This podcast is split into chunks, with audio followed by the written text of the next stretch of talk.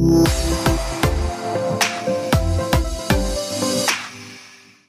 Sind wir wieder. Endlich. Zurück nach einer langen und so nicht vorhersehbaren Pause. Hallo und herzlich willkommen zu BVB Kompakt.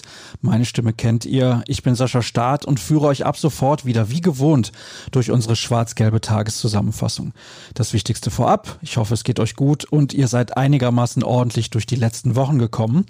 Bis zum 28. Juni sollte es nicht völlig anders kommen als von der DFL geplant.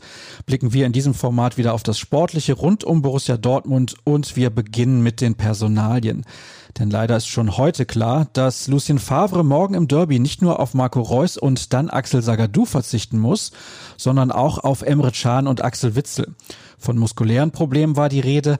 Mehr ist leider nicht bekannt. In Hinblick auf das Duell mit den Schalkern fand gestern die Pressekonferenz statt, an der neben dem Trainer auch Michael Zorg teilnahm. Fragen mussten die Redaktionen übrigens vorab einschicken, denn die PK wurde aus Sicherheitsgründen nur per Video übertragen.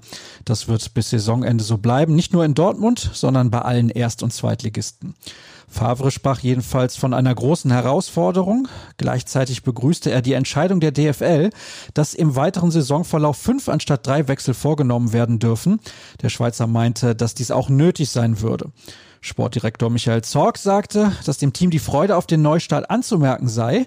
Ihm blute bei einem Derby ohne Fans allerdings das Herz. Mehr als verständlich.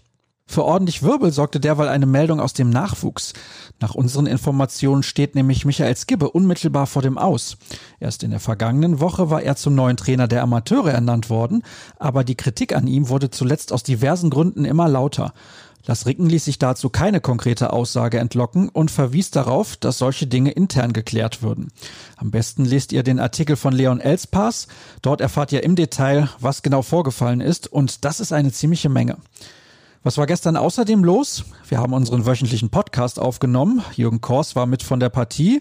Wir sprechen über die ergriffenen Maßnahmen rund um die Fortsetzung der Bundesliga-Saison, beantworten eure Fragen und kümmern uns um das Derby. Und nur so viel vorab. Jürgen war in absoluter Topform.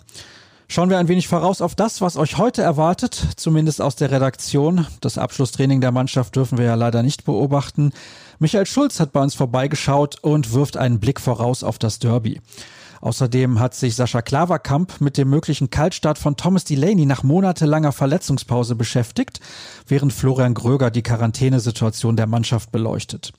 Und damit sind wir dann auch durch mit der ersten Ausgabe nach zwei Monaten. Denkt dran, auch morgen ab 6.30 Uhr dürft ihr sehr gerne reinhören. In der Zwischenzeit bekommt ihr alle Infos auf ruhrnachrichten.de sowie bei Twitter unter rnbvb. Und wer von mir nicht genug bekommen kann, darf gerne Etzerscher Start folgen. Habt einen guten Start ins Wochenende. Tschüss.